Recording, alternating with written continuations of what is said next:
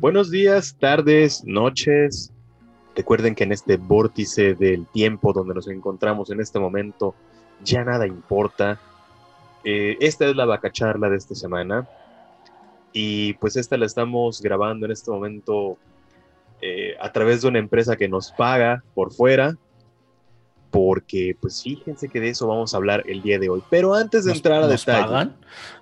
de, de vez en cuando, cuando quieren. Ah, ah, mira, me voy enterando. Ah, es que no te ha llegado el cheque. Seguramente como a muchos les pasa y les ha pasado y les seguirá pasando. Precisamente ese es el tema. Y antes de entrar a detalle, mi compañero, amigo, hermano, Santiago, desde la Ciudad de México.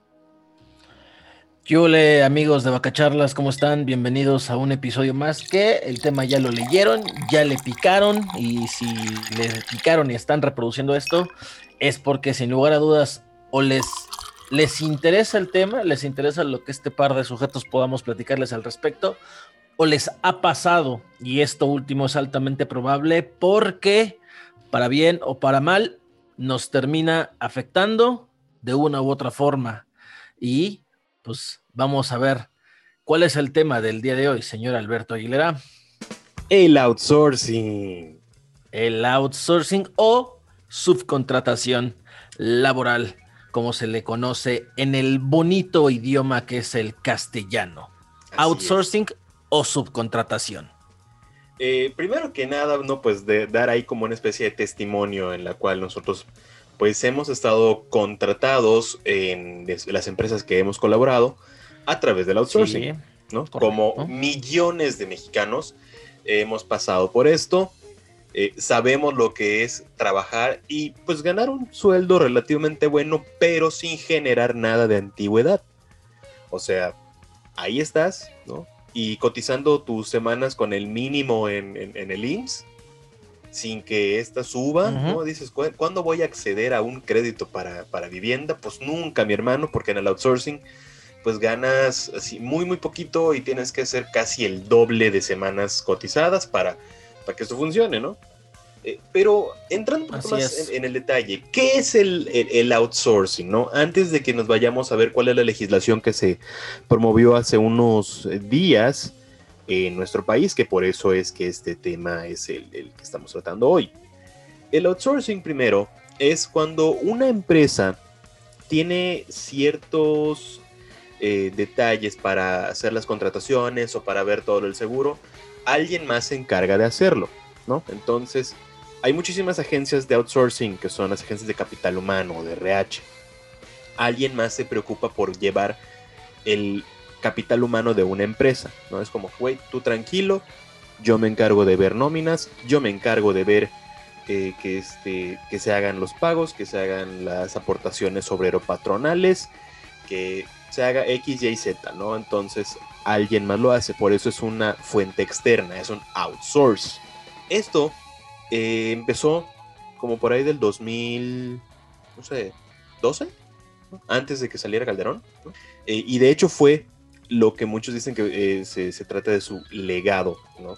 Entre comillas, porque precisamente lo que esto generó, pues la verdad fue, un, fue una- un disgusto en los trabajadores, ¿no? Eh, muchos, por ejemplo, como, como nosotros, que en su momento pues trabajamos para alguna empresa, prestamos algún servicio, y entonces ahí lo que sucedió, pues fue que empezamos a trabajar sin que se nos cubriera la antigüedad. Pero bueno, también hay que decir el hecho de que la subcontratación, el outsourcing, se ha satanizado en México. Y aquí no vamos a venir a decir que es totalmente bueno, porque no lo ha sido. Ha sido una herramienta que han utilizado muchas empresas, empresarios, patrones, etcétera, para precarizar aún más el empleo en México. Algo que ha llevado a toda una generación a concebir como un lujo. Escuchen bien lo que voy a decir. Concebir como un lujo obtener un empleo ya no bien remunerado. Un empleo que te brinde las prestaciones que la ley tiene previstas para cualquier persona que ofrezca su trabajo, sus servicios, lo que sea, algún patrón. Y en gran medida esto sirvió como una gran argucia legal totalmente incrustada en el marco legal mexicano para poder darle la vuelta a estas circunstancias. Es decir, ya lo explicabas tú, no dar las cuotas correspondientes al IMSS, que al final de cuentas al paso del tiempo es lo que determina qué tan buena o mala pensión vas a recibir si recibes al jubilarte, cómo cotizas para aspirar a un crédito Infonavit, eh, repartir, eh, repartición de utilidades a, cada año y otras cuestiones que van incluso hasta desde no ofrecer eh, seguro social, que es, me parece, la más básica de todas las prestaciones de ley. Y tratan de disimularlo pues con otras prestaciones que no son prestaciones, como eh, viernes salir a las 3 de la tarde, un día al mes trabajar desde casa, quedarte vales jueves de chelas, que te permitan, o sea, X o Y, cosas que no son prestaciones y solamente sirven para abonar al clima laboral. Hoy se ofrece como una prestación que eso no lo es. Bueno, el outsourcing, con el paso de los años, nos ha permitido llegar hasta ese escenario. Y por ello es que el gobierno en turno decidió emprender una reforma que busca pues justamente eliminar esa figura y que desde luego hizo a los empresarios, al gran capital, poner el grito en el cielo porque, también hay que decirlo, sí sería un golpe tremendo para el mercado laboral mexicano, sobre todo en el clima en el que nos encontramos. Entiéndase, crisis económica, crisis sanitaria y a punto de comenzar un nuevo año donde va a haber, hay ya de por sí millones de personas en búsqueda de un empleo. La cuestión se va a poner aún más complicada para millones de personas. Claro, en caso de que la ley de outsourcing que ha enviado el Ejecutivo al Congreso se apruebe tal y como lo envió.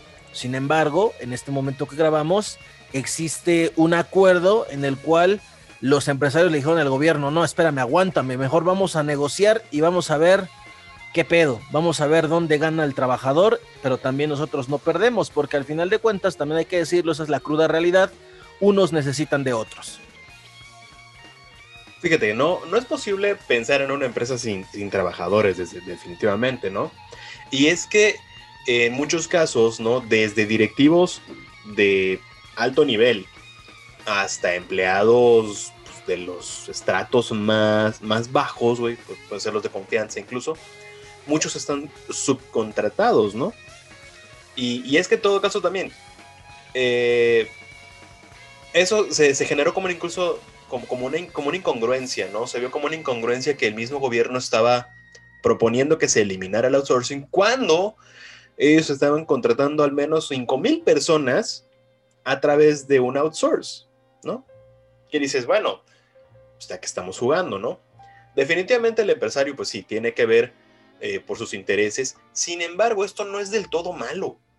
No es del todo malo que el empresario vea por sus intereses, porque al final, pues esa misma lana, no, pues por algo es su empresa, güey. O sea, él hizo un, un negocio para, para generar dinero, para ganar dinero, ¿no? Y a la vez el hacer la reducción eh, a través de los este, de estos pagos que se realicen al SAT principalmente, pues se había una merma muy importante en las ganancias de una empresa y a la vez las ganancias son las que determinan el precio del producto que éste ofrezca, ¿no? Vamos a suponerlo, vamos a hablar un caso hipotético, es Bimbo. El pan actualmente, unos, este, unos colchones, ¿no? O unos bimbuñuelos, ¿no? Cuestan 15 pesos. Porque pues, ahí, saben cómo hacen la ganancia y a través de un outsource contratan y le pagan a, la gente, pagan eh, sueldos y las cuotas, X, Y, Z, y está controlado. Pero ahora, suponiendo ¿no? que lo tengan que hacer ellos directamente, eso implicaría también que se tenga que aumentar el costo del producto final para que el consumidor sea el que amortigüe el gasto, que sea el que, absorba más bien el gasto de, estas, de estos trámites, que ahí son precisamente esas cosas, ¿no? Y si su producto es más caro, pues también se enfrenta a que la competencia estaría dándolo más barato. Y es como, güey, espérate, por eso precisamente se habla de esa negociación que tendrían con el, con, con el gobierno, ¿no? Para no afectarnos tanto entre todos. Porque por una parte la idea del gobierno no está mala. Es la aplicación de la misma lo que podría generar una crisis dentro del contexto de crisis que estamos viviendo actualmente. Sí, exactamente, exactamente. Pero a ver, ¿qué malas prácticas permite el outsourcing? Vámonos a, a poner ejemplos reales, no nombres, reales. El mismo gobierno presentó el caso de un hotel en Cancún, en Quintana Roo, que, utilizaba el, que utiliza el outsourcing y en ese hotel se descubrió que tiene una plantilla de 802 trabajadores, pero al revisar, al escarbarle, se encontró que solamente dos, dos de los 802 estaban reconocidos como empleados de esa empresa, del hotel. ¿Y qué ocurre con los otros 800? Pues que estaban subcontratados a través de otras 14 empresas. Esto que permitía simulando relaciones laborales y obviamente permite todo lo que ya platicábamos. Por ejemplo, de esos 800, 762 empleados estaban registrados con salarios mínimos falsos. 40 de ellos ni siquiera estaban dados de alta ante el IMSS, por lo que entonces en la estadística sumaban como empleados informales. Y entonces ¿Cuál es el problema al final de cuentas con esta situación, con este caso exacto? Pues si a un trabajador no le pagan su sueldo o lo corren de manera injustificada, pues no tiene a quién exigirle.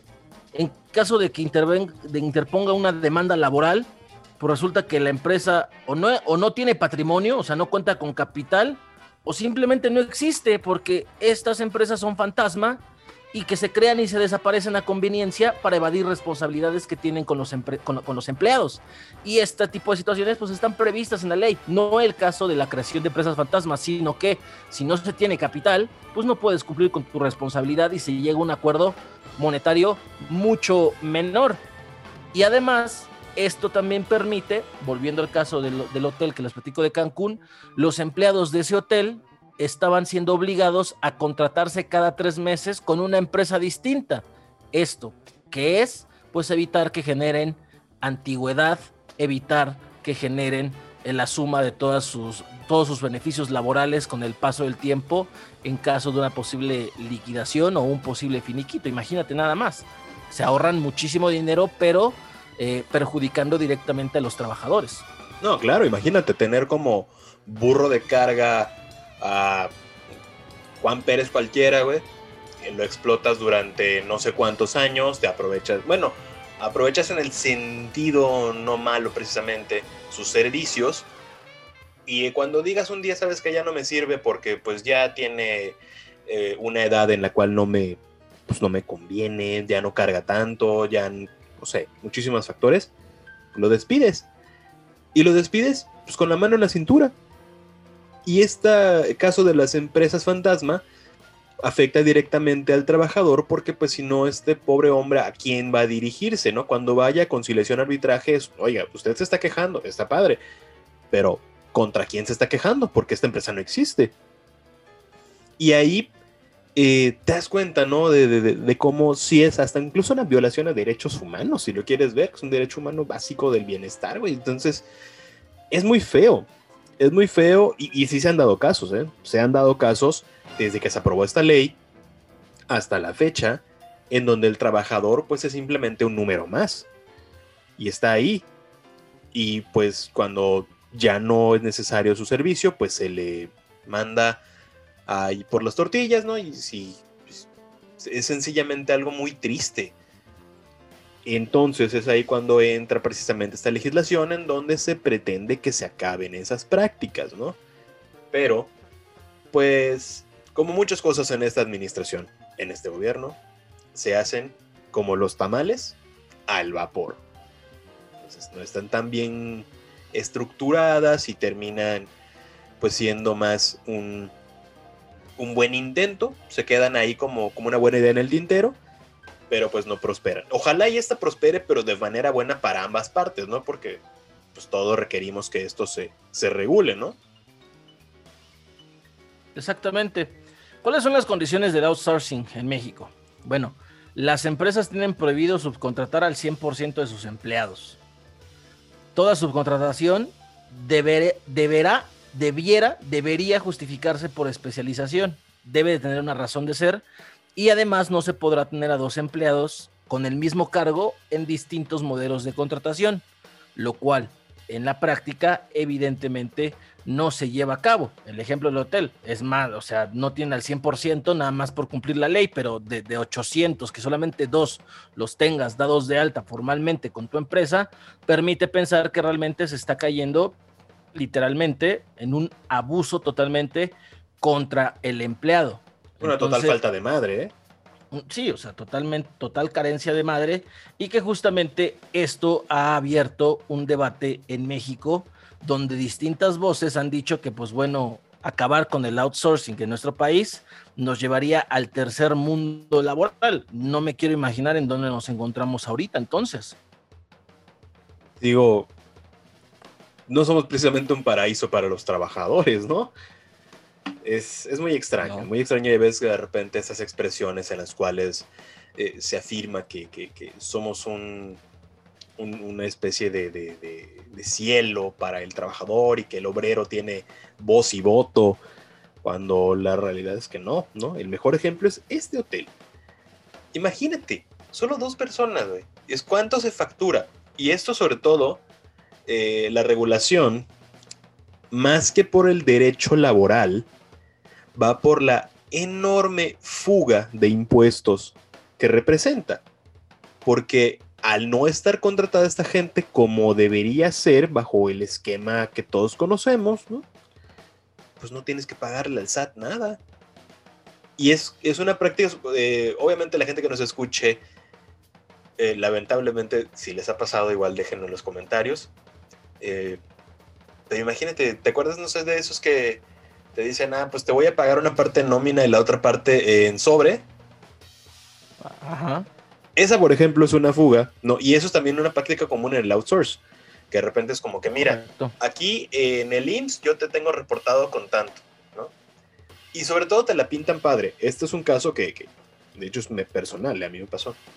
Mira, en el IMSS yo te voy a reportar con tanto, pero es más dinero para ti.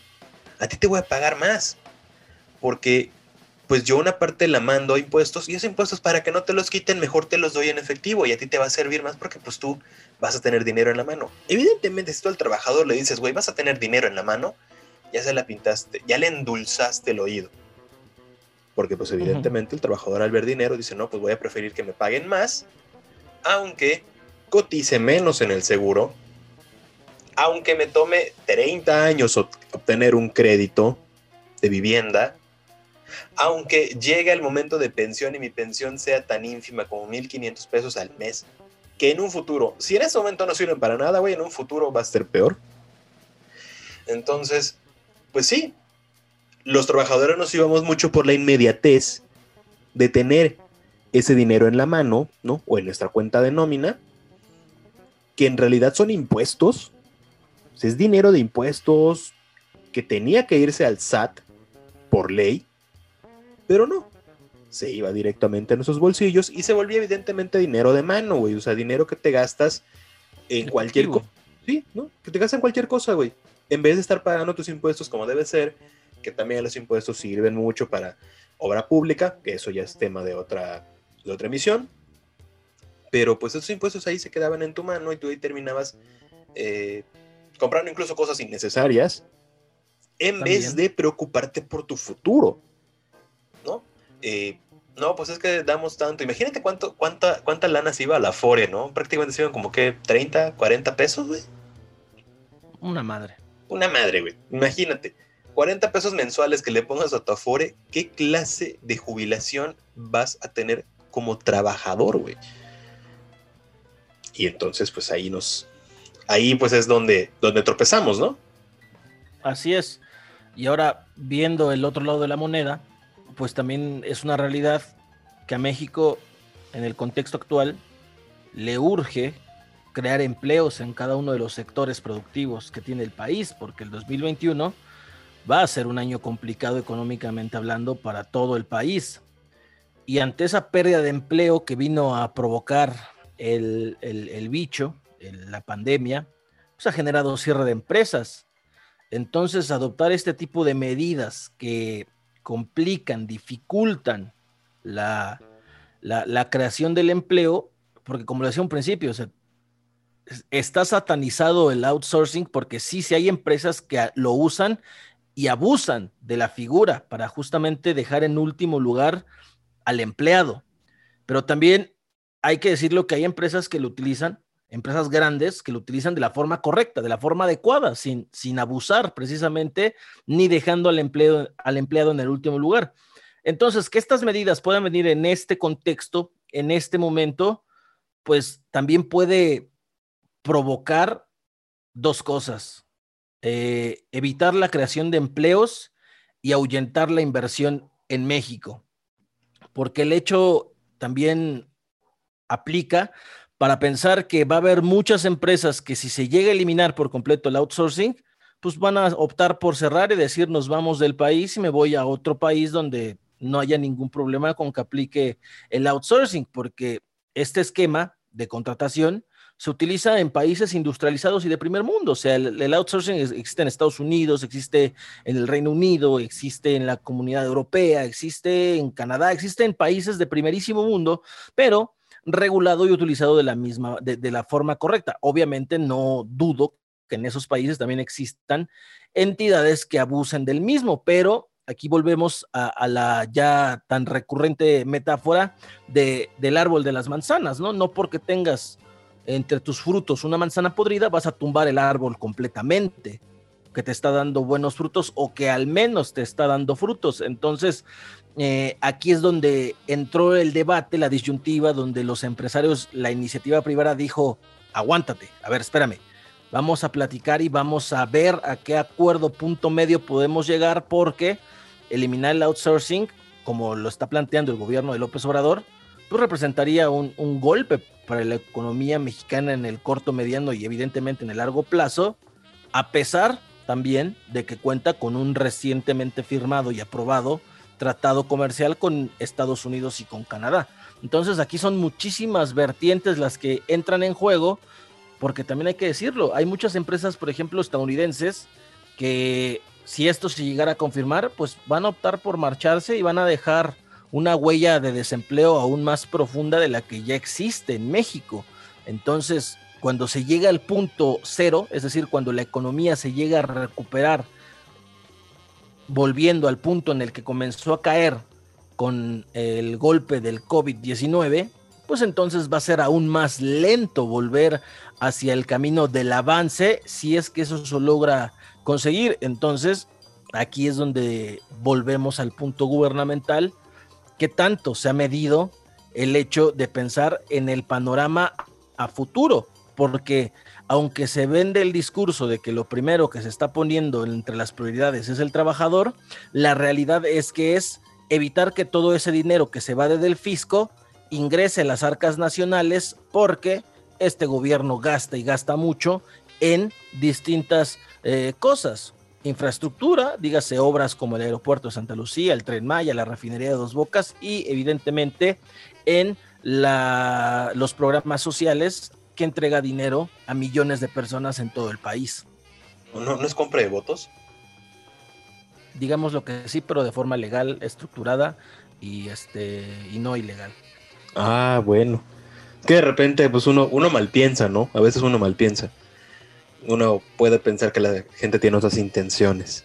Pero en fin, eh, el caso para todo esto es que actualmente, ¿no? Y, datos del INEGI, 4 millones de desempleados tenemos en este país a causa de la pandemia. Es un número fuerte, es un número muy, muy fuerte. 4 millones de personas dejaron de trabajar, dejaron de producir dejaron de recibir un sueldo a causa de todo esto. Tienes ahí entonces que generar empleos para todos ellos, más los que ya estaban antes. Entonces tienes... los que vienen. Y los que vienen, ¿eh? Porque pues aquí le quedan un par de, de semanas al año y pues va a ser... Todavía jóvenes graduándose. Todavía, güey. Y deja tú, enero es un mes muy complicado, que no sabemos cómo muchas empresas vayan a, sobrevivirlo, porque pues ahorita están cumpliendo con la ley pagando aguinaldos, pagando los bonos navideños, evidentemente. Tal vez en muchas esta vez no se haga lo de dar las eh, famosas canastas, porque pues no hay dinero, y muchos lo van a entender, pero se está cumpliendo con la ley, ¿no? Porque pues, se tiene que hacer. Pero en enero, imagínate si, si estamos de todas formas en una desaceleración, y enero es un mes desacelerado por sí mismo, porque no hay producción, la famosa cuesta, ¿cómo le vamos a hacer para empezar a generar lana en el nuevo año fiscal? Porque los impuestos siguen corriendo. Sí, eso no se para, no se detienen. Exacto. Y hay empresas que los pagan mensuales. Entonces, ¿cómo van a salir esos impuestos para pagar el día 29, 30 de, enero? Que pues, antes de que empiece el nuevo mes tienen que estarse cumpliendo. ¿Cómo se va a hacer? Es un tema súper complicado. Precisamente por eso muchas empresas optaban por el outsource, porque es, ah, ok, alguien más se encarga de mis impuestos, ¿no? Alguien más se encarga de, de, de la gente de mis trabajadores y yo me encargo meramente en producir, ¿no? Y pues pago una cuota mensual al outsourcer y que él se mate, ¿no? Pero pues ahora con esto, ahorita estamos como que en el escenario ideal para, para hacerlo bien. Porque si no, cuando sea 2022, que todo el 2021 se ve complicado, pero para el 22 va a estar más canijo, ¿no? De, güey, pues ahora sí ya ya no tenemos una ley bien estructurada que ampare a ambas partes, cómo voy a yo generar lana para pagarle al gobierno. Y aparte de eso, eh, lo que comentabas, por ejemplo, de que empresas de otros países podrían cerrar, eso ya se, comentó. Eh, cámaras empresariales de los Estados Unidos dijeron, oye, es que si esto no se hace bien, yo puedo salirme sin problema de acá. Y no les cuesta nada, ¿eh? Con la misma facilidad que llegaron a México, pueden llegar, por ejemplo, a la India, que es un país con el que competimos directamente, ¿no? Eh, donde ahí pueden anuar, por ejemplo, call centers, que es uno de los, de los más comunes en donde se dan, por ejemplo, outsource. Un call center aquí de qué quieres, 500 personas que trabaja para alguna empresa de tecnología, pues todos son chavitos bilingües que están el pagando. Gobierno. O el gobierno, ¿no? o el gobierno precisamente. Que también lo aplica. Exactamente. Supongamos entonces que este call center de una empresa de tecnología norteamericana decide, sabes que ya no puedo operar bajo este esquema, pues me voy a la India. Al fin y al cabo me cuesta lo mismo o hasta menos. Y ahí abren de nuevo y nosotros perdemos eh, pues ese flujo de dinero y generamos más desempleados. Todo porque la ley se hizo al vapor. Fue casi un fast track, ¿no? Se puede verse que fue casi. Básicamente fue un fast track donde no hubo consulta, no, no pasó ni siquiera comisiones. O sea, no se habló. No se habló de esto. Fue solamente, eh, ay, lo dijo el presidente, pues tenemos que hacerlo. Como generalmente han estado pasando las cosas en los últimos dos años, ¿no? Se dice, ¿no? se dice y no pasa nada, ¿no? Entonces, así ha sido. Y nos enfrentaremos no a los problemas inmediatos, porque el problema de esto es que de inmediato das un golpe mediático. Como que, ah, no, sí, se preocupa por el trabajador, ¿cómo no? Ok, pero en el futuro, o sea, no es solamente preocuparnos por el ahora, sino también por el mañana.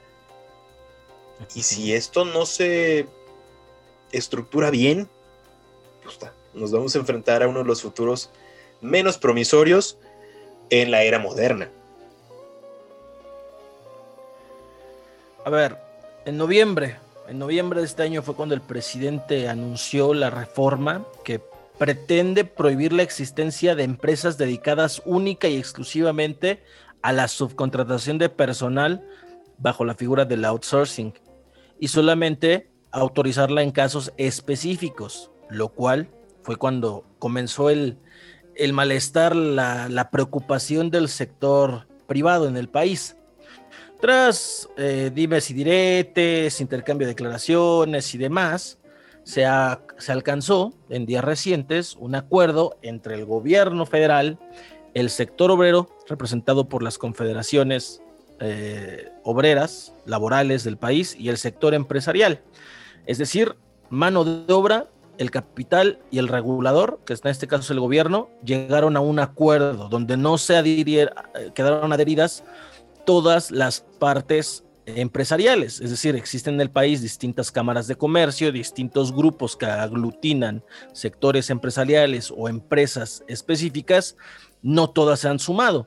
Sin embargo, el acuerdo dice que las partes del mismo se comprometieron a resolver el problema del abuso de la subcontratación de personal, lo cual eh, comprometió a las empresas a comenzar de forma inmediata el proceso para regular sus plantillas laborales en el marco de la iniciativa de ley que presentó el presidente. Dicho en otras palabras, o se cuadran o los cuadramos se cuadran por la buena y vamos llegando a un acuerdo, o los cuadramos a partir de la ley aprobándola sin tomarlos en cuenta. Otro punto que se tomó a consideración también fue el reparto de utilidades, el esquema de reparto de utilidades en el marco de lo que plantea la iniciativa del presidente, donde no se va a poder subcontratar a personal y el cual no ha quedado pues específicamente definido. Entonces se va a abrir un tiempo, un periodo de gracia para debatir y discutir esta situación para que exista un sistema de reparto de utilidades bien definido y que pretenda ser justo para el trabajador. Y también las empresas pidieron un periodo para llevar a cabo estas solicitudes por parte del gobierno, por lo cual el presidente le pidió al Poder Legislativo que en febrero del próximo año se dé la discusión de la iniciativa que señalará como, dará un plazo no mayor a 30 días para que se pueda discutir y aprobarse en su caso. Y también se llamó a las empresas que manejan nóminas para que de forma inmediata dejen de llevar a cabo prácticas injustas que perjudican a los trabajadores, como es el caso de darlos de baja de forma masiva en diciembre, por las cuestiones que ya platicabas. Se necesita dinero para pagar múltiples compromisos impostergables con los trabajadores. Y también el IMSS, el Infonavit, el SAT, eh, hará un exhorto formal a dichas empresas y en caso de que se hallen irregularidades o que haya delitos cometidos, pues se va a proceder de forma penal o administrativa según sea el caso.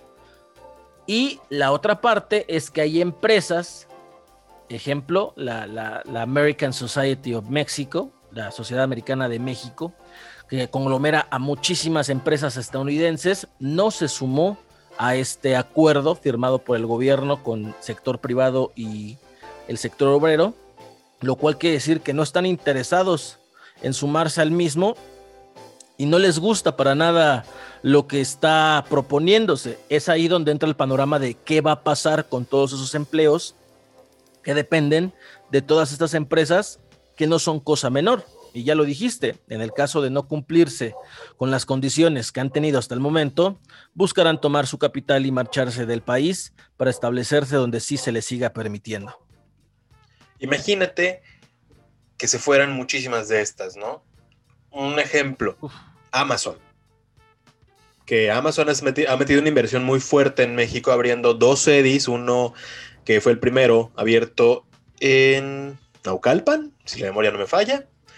El otro eh, recientemente se abrió en Escobedo, eh, aquí en Nuevo León emplea a mucha gente, independientemente de las prácticas que puedan llegar a tener o de las que se mencionan en distintos eh, comentarios en redes sociales, ¿no? que son historias que ya se han estado hablando.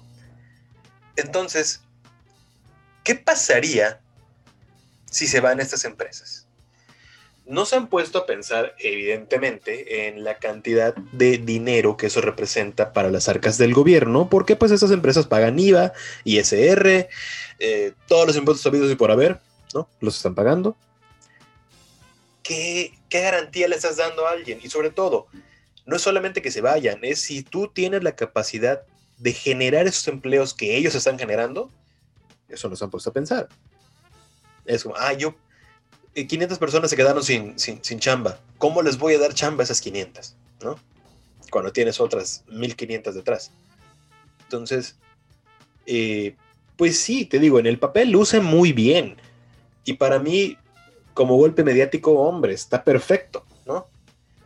De claro, pues hay que ver por los trabajadores. Sí, definitivamente. Pero hay que hacerlo bien. Porque si no, caemos solamente en ideas populistas que solamente pues se ven bien y, y generan votos, ¿no? Para continuar nuestro proceso en el 2000, primero en 2021, que vienen elecciones, y después en el 24 para perpetuar al partido en el poder, que es lo que se pretende, ¿no? Perpetuar al partido, no a la figura, ojalá. Pero, pues hay que hacerlo bien, güey. Si quieres que la gente siga votando por ti, pues haz las cosas chidas, ¿no? Incluso, los mismos empresarios te van a apoyar, güey. Pero pues, Miren, miren cómo estamos. Eh, hay también que decir que empresarios extranjeros, estadounidenses, europeos, se sumaron al sistema del outsourcing y también muchos mexicanos, unos de forma legal, otras no, no tanto, y que incluso están siendo investigadas por la Secretaría de Hacienda por evasión fiscal, lavado de dinero, fraudes con todas las agravantes que pueda traer y que también se han enriquecido de forma ilícita y que han permitido a muchísimos empresarios mexicanos llenarse el bolsillo de dinero. Eso es una realidad irrenunciable. No se puede tapar el sol con un dedo. También por ahí se puede sumar un argumento que pretenda hacer al gobierno llevar a cabo esta reforma.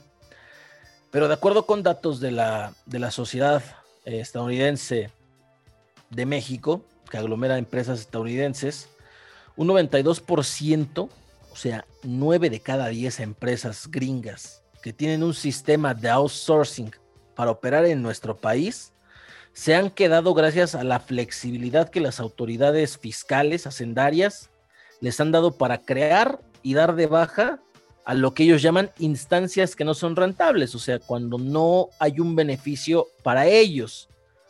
Y por ello, incluso, muchas de esas empresas le pidieron a la Secretaría de Relaciones Exteriores que, intervenga para que, para que hablen de la importancia de la inversión extranjera en México en el contexto que ya platicamos. Vamos, esto, esto es un argumento que, que muchos podrían considerar muy válido, pero también está la realidad de que en México hay casi 5 millones de trabajadores que están relacionados con alguna figura de subcontratación. De que esta figura suma 200 mil empleos cada año, según los conteos que elabora el INEGI a partir de datos del Instituto Mexicano del Seguro Social. Y según cálculos del gobierno federal, de la Secretaría del Trabajo y la Previsión Social, son 20 mil millones de pesos los que el gobierno federal calcula como la cifra que se en impuestos por malas prácticas relacionadas al outsourcing. Todo esto en qué nos pone? En que no se sabe qué tan a conciencia se realizó esta reforma del gobierno federal para eliminar la figura de la subcontratación y que también habla de un desconocimiento del mercado laboral nacional y mundial. En un mundo ideal es que no exista la subcontratación o que al menos exista respetando todos los derechos que tienen todos los trabajadores según lo marca la Ley Federal del Trabajo en nuestro país. Entonces, bajo este supuesto, aquí el debate es, pues el que estaría quedando el último lugar es el trabajador en el corto, mediano y largo plazo, porque va a haber empresas que al tratar de ceñirse a estos acuerdos que ya les platicaba, pues van a optar por preferir despedir a su personal, quedarse con el mínimo y decir, yo ya me regularicé, güey. Yo ya no tengo outsourcing, ya no tengo empresas exclusivas para eso, pero unos cuantos decenas, cientos o miles, según el tamaño de la empresa, van a sumarse a la cifra del desempleo. Entonces, te pone en un contexto bastante complicado porque si esto no fuera 2020 en medio de una pandemia donde varias vacunas están comenzando a ser utilizadas por pocos países todavía, pues podrías decir, mm, quizá podríamos pensar como una opción que permita visualizar otras opciones para el sector empresarial, pero en el contexto de hoy, donde lo que justamente más adolece es la situación económica y financiera de millones de empresas de todos los tamaños, pues deja al último al trabajador, al que requiere el empleo, al que necesita trabajar para generar ingresos, sobre todo en un país que es preponderantemente mano de obra. Eh, como siempre, ¿no? Al final, pues, el trabajador, el obrero, es el, el de abajo, porque ahí entramos ya en discusiones sobre el capitalismo y todo eso de que lo hemos hablado. Y pues sí, o sea, claro, la cruzada de Andrés Manuel contra el neoliberalismo económico está muy clara, ¿no? ¿No? Va por ahí. Pero si esta no está bien hecha, pues se va a quedar nada más como voy a ganar una batalla, pero no la guerra. Y perderla sería muy costoso. ¿no? Perderla sería lo más costoso, porque ahí las bajas pues no serían ellos, ¿no? Al final, pues todos los eh, legisladores, los políticos terminan su mandato y van a tener ahí, eh, van a seguir teniendo su dinero, ¿no? Porque pues ganan muy bien. Pero pues el trabajador va a llegar al final de su vida laboral y no va a tener una pensión digna. Entonces, no sé a qué jugamos con eso. Pero definitivamente el outsourcing es un tema complicado. Es un tema complicado que viéndolo en la realidad, pues nos puede dejar una lección muy sencilla que el outsourcing en nuestro país ha sido un negocio muy jugoso para pocos, a costa de millones de empleados. Eso, es la, ese es el balance final que le da razón de ser a la intención del Ejecutivo en turno de tratar de echarlo para atrás. Según datos del INEGI, de 2004 a 2019, la subcontratación fue año con año en aumento. En 2004, la cantidad de personal que era contratado por outsourcing era de apenas 1.400.000 personas. Para 2009 ya era de 2.700.000. En 2014, 3.500.000. Y en 2019, la cifra de la que más reciente que tenemos actualmente, los datos 2020 los sabremos por ahí de mediados de 2021, digo de enero de 2021, principios de febrero de 2021, indica que hay 4.6 millones de personas subcontratadas. Y especialmente en sectores muy específicos, la mayoría se concentra en actividades comerciales, en servicios privados no financieros, en manufacturas y en actividades como la pesca, la agricultura, la minería, la construcción, servicios financieros. Estos, todo esto suma que son cerca de 70-80% de personas que están apegadas a esta figura en distintos en distintas áreas productivas del país.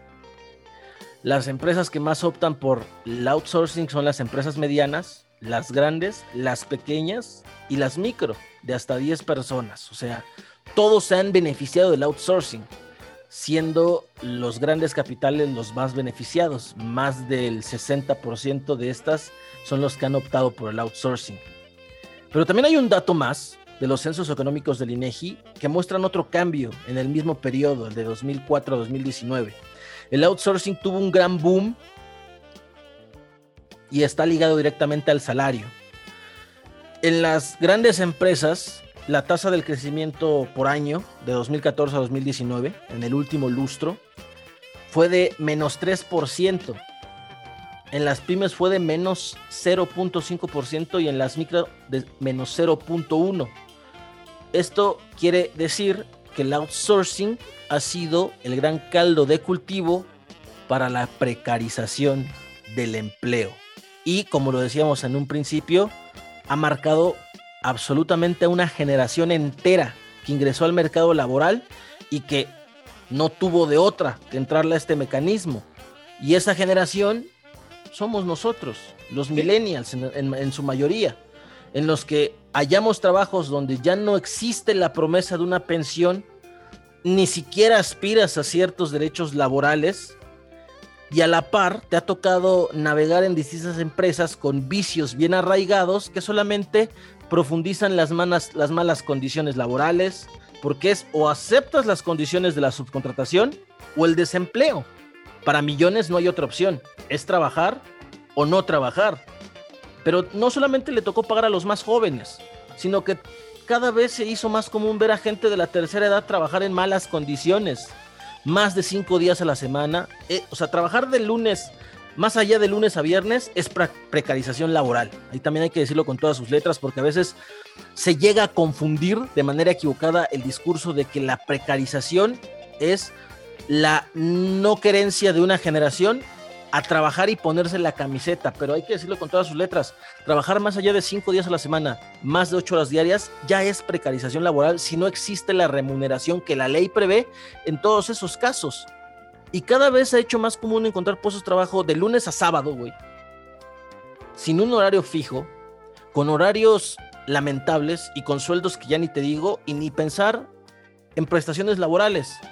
Todo esto también gracias al outsourcing que durante muchos años ha permitido un florecimiento de grandes empresas, pero que ha dejado un mercado laboral marcado y jodido, muy, muy jodido. Sí, y por eso, incluso nosotros por eso los lo, llegamos a ver como con humor, ¿no? De que, pues no voy a tener pensión, entonces ¿a qué me estoy dedicando actualmente? Pues solo a vivir al día, ¿no? Lo tomamos ya de cierta forma en la cual, pues es que mi futuro no, no se ve precisamente como el mejor, entonces me dedico solamente al presente. Eh, esto también incluso nos habla tanto de, la romantización que se hizo eh, de, tener trabajo, ¿no? Es como, ay, al menos lo tengo. Y sobre todo también cómo se ha romantizado esa precarización en la cual gente de la tercera edad sigue trabajando. Porque hay quien dice, ay, no, pues es que es una persona muy trabajadora, es que no le gusta quedarse quieto. No, güey, no le queda de otra. No tiene para comer si se queda quieto. Y el ejemplo eh, estaba hasta hace unos años, porque ya de hecho ya casi no hay, eh, con los adultos mayores que empacaban eh, mercancía en los supermercados, ¿no? Pues, con esta madre la pandemia ya no pudieron seguir chambeando. Exactamente. Ya no Pero antes de eso, pues era normal y, la gente decía, ay, es que qué trabajador es el abuelito. Güey, no es que sea muy trabajador. Oye, un ejemplo, ¿no? Y esto creo que, que fue el año pasado, se hizo viral. Eh, un repartidor de Uber Eats eh, de mayor de 68 años, creo. Y toda la gente diciendo, güey, es que qué trabajador es, esto deberían aprender esos muchachos de hoy que ya no quieren trabajar, que ya no quieren elaborar. No, espérate. Este pobre hombre, ¿qué necesidad tendría de estar arrastrando los pies para llevarle comida a alguien? ¿No? O sea, no debería. Se supone que la vejez sería para disfrutar pues todo lo que hiciste durante tu juventud y ahora pues como descansar y no sé, vivir tus últimos años de la, de la mejor forma posible.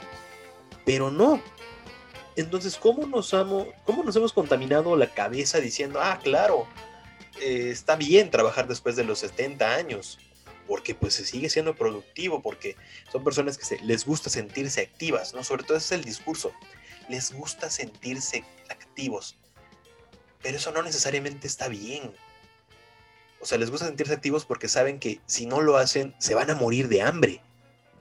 Está muy, muy cabrón cómo hemos llegado a decir, claro, agradezcamos por tener trabajo, ¿no?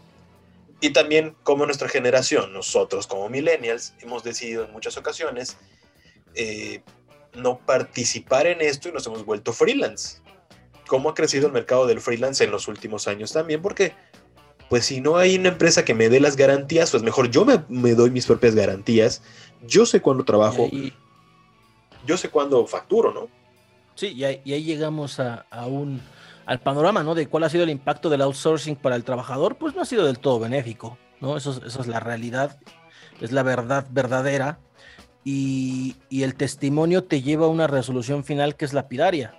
¿Es eso o nada?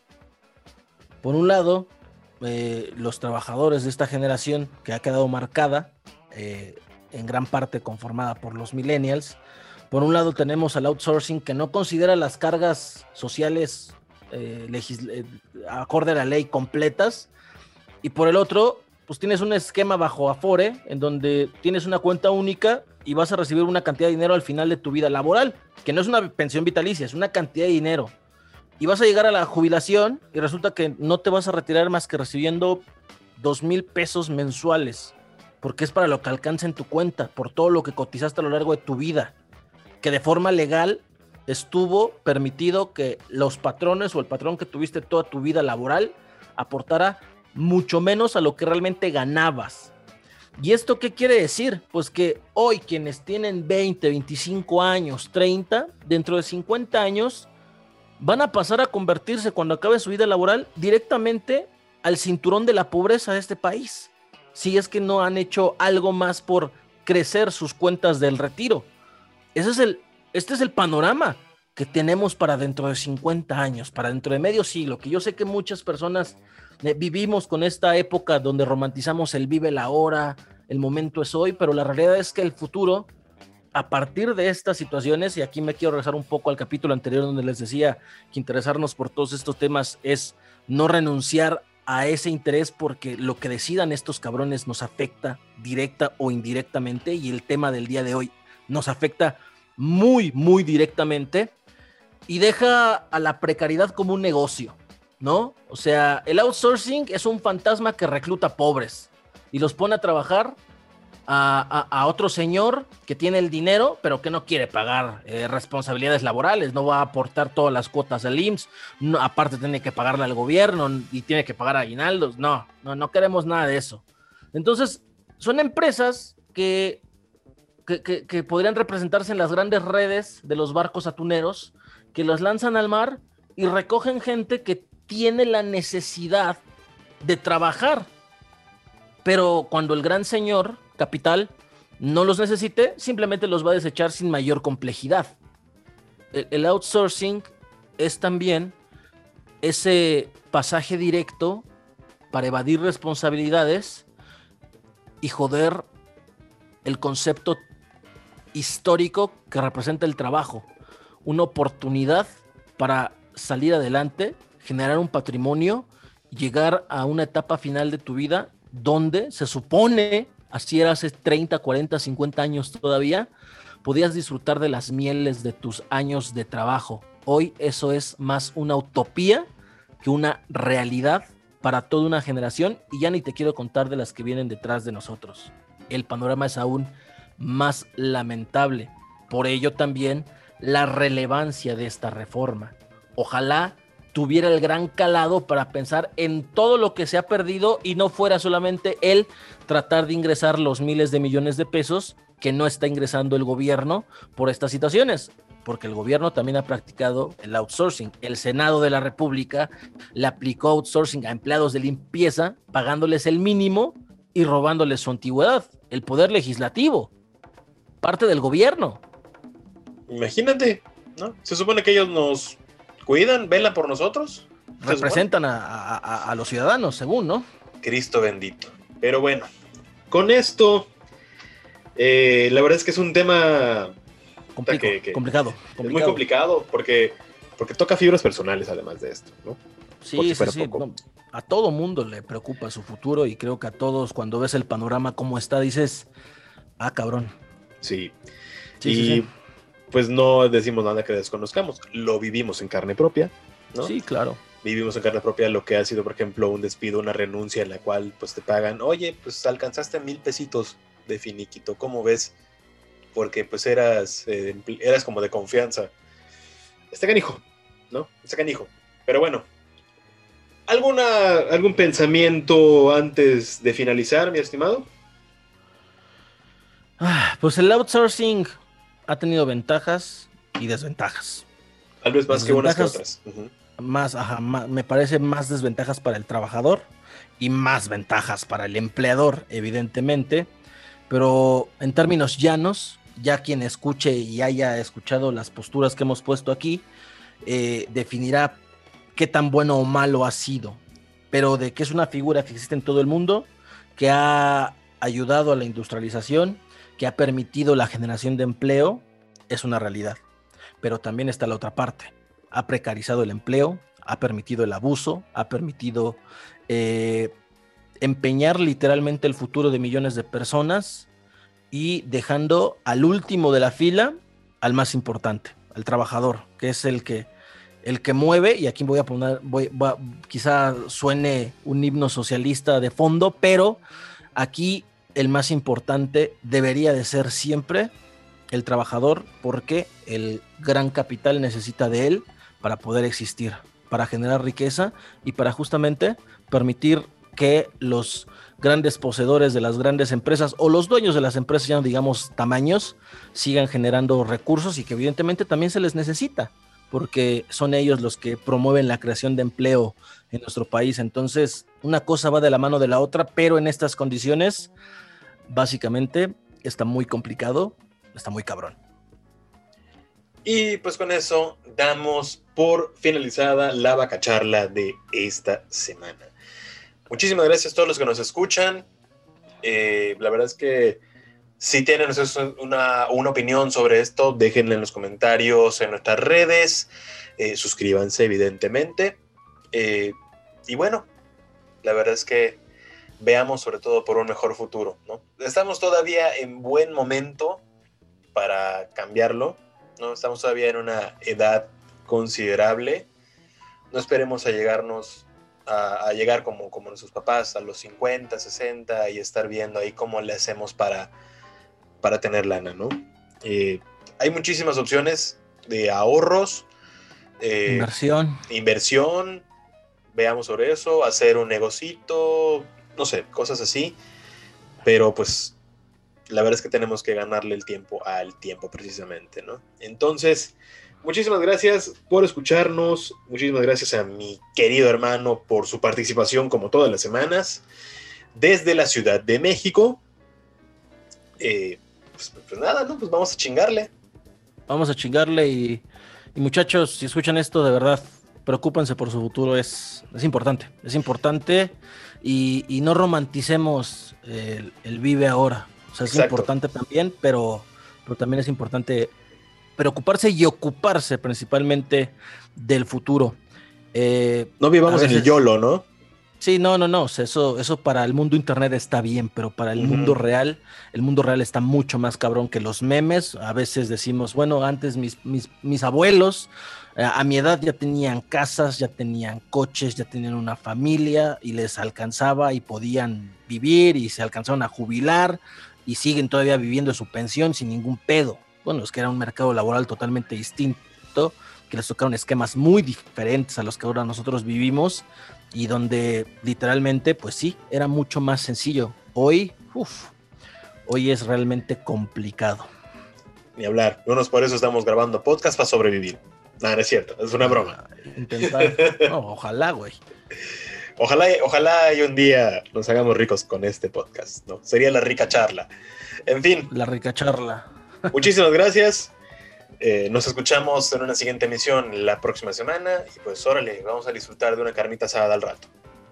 Vamos a darle, disfrútenlo, nos escuchamos la próxima semana y pues nada más. Perdón si este episodio los ha dejado desanimados o desolados, no era la intención. Oh damn. Hasta luego. Bye.